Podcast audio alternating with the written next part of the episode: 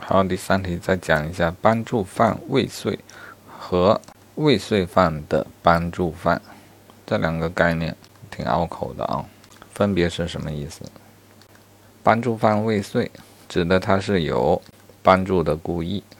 但未遂了啊，代表帮助行为的本身没有被实行行为所利用啊，因此他没有侵害到法益，故而不可罚。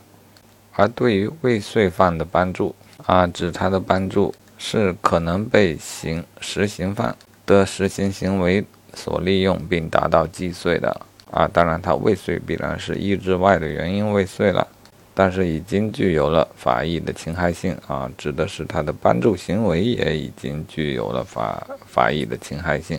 因此是可罚的啊。这就是帮助犯未遂与未遂犯的帮助犯。一个重大的区别。